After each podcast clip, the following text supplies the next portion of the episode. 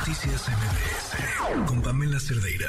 Sí, le agradezco también que nos acompañe en la línea Miriam Ursúa Venegas, secretaria general de Gestión Integral de Riesgos y Protección Civil de la Ciudad de México. ¿Cómo estás, Miriam? Buenas noches. Hola, ¿qué tal, Pamela? Muy buenas noches. Bueno, pues además de esto que acabamos de escuchar, ¿qué tenemos que saber? A ver, primero eh, tenemos que saber que los simulacros eh, son un ejercicio para poner en práctica los protocolos de actuación que nosotros hemos preparado durante todo este tiempo, pero también para seguir impulsando la cultura de la prevención.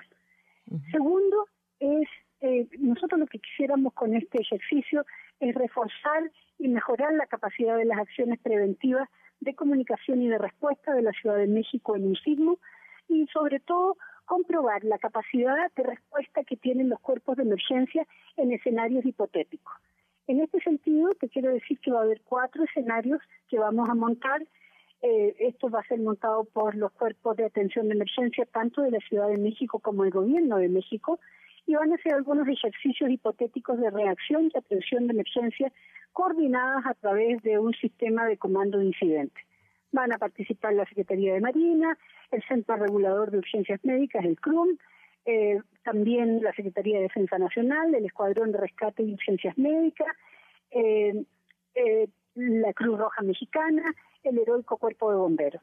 Es decir, cada uno de ellos va a atender emergencias de distinto tipo en algunas instalaciones de unidades habitacionales o atender a personas atrapadas o a ver emergencias en instalaciones del hospital o posibles fugas de gas. Es decir, son todos ejercicios que ellos van a hacer en distintas partes de la ciudad. Nosotros creemos que... Perdón. Sí, sí, sí. No, no, no, te sigo escuchando, dime. No, nosotros creemos que eh, toda la población, te digo, en general, pues, debe, eh, debe estar preparada siempre para un sismo fuerte en nuestra ciudad.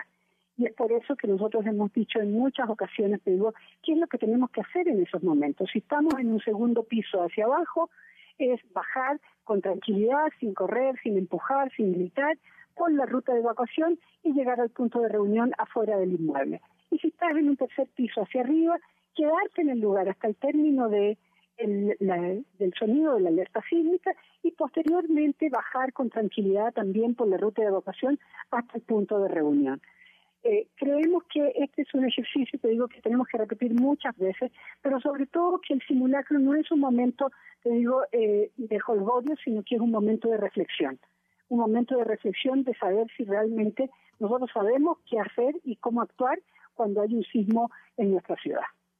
Me, me, llama la atención parte de la comunicación del gobierno federal. Es, ¿Sabes cómo actuar y qué hipótesis usarás?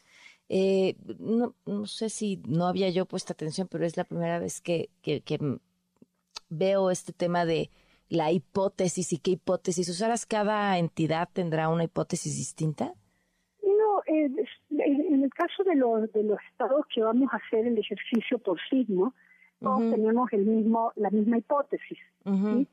Eh, se supone que va a ser un sismo de magnitud 7.5, o sea, es un sismo, es un sismo fuerte, que eh, el epicentro en el caso nuestro está entre los estados de Puebla y Veracruz, eh, y lo otro es que está a 300 kilómetros de la Ciudad de México, eso es importante, siempre para todos nosotros es importante saber desde dónde viene el, el, sismo, dónde está el epicentro y cuánta es la profundidad.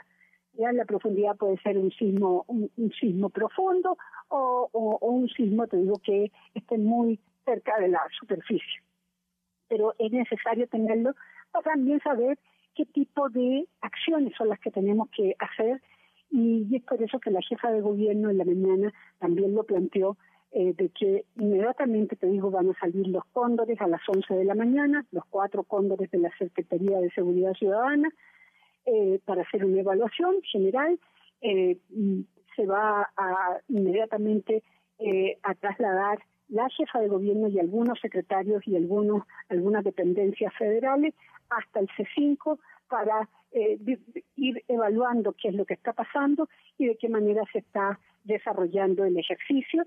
Y por otro lado, eh, siguiendo eh, el protocolo de emergencia sísmica que tiene la Ciudad de México, pues en ese momento también vamos a vamos a activar todo el esquema de coordinación territorial piramidal que tenemos tanto hacia las alcaldías como también hacia las coordinaciones territoriales y hacia los cuadrantes de la Ciudad de México. Muy bien, pues ya, preparadísimas y preparadísimos. Muchísimas gracias. No, yo te agradezco mucho. Nada más, permíteme eh, decir que es necesario, eh, todavía vamos a estar hasta el día 18 en la noche, es decir, hasta el mañana martes hasta las 12 de la noche, recibiendo el registro de todos los inmuebles que quieran participar voluntariamente en preparados.gov.mx diagonal primer simulacro nacional 2003. ¿Por qué es importante que se registren? 19 mil eh, eh, inmuebles registrados. ¿Por qué es importante que se registren? Porque eso quiere decir que hay un interés real y porque especialmente esto está dirigido a las dependencias públicas, pero también al sector privado, a las empresas, para que eh, ellos ellos hagan su ejercicio internamente. Ok, muchísimas gracias. Gracias, Pamela. Buenas, noches. No, a ver, saberlo y no dejarlo decir, porque además lo sabemos todos, empieza a sonar la alerta sísmica y nos despierta pues el instinto y lo que nos lleva a recordar y entonces bueno, prepararnos es lo mejor que podemos hacer porque va a volver a temblar en algún momento o en otro porque vivimos en una zona en una zona sísmica. Noticias MBS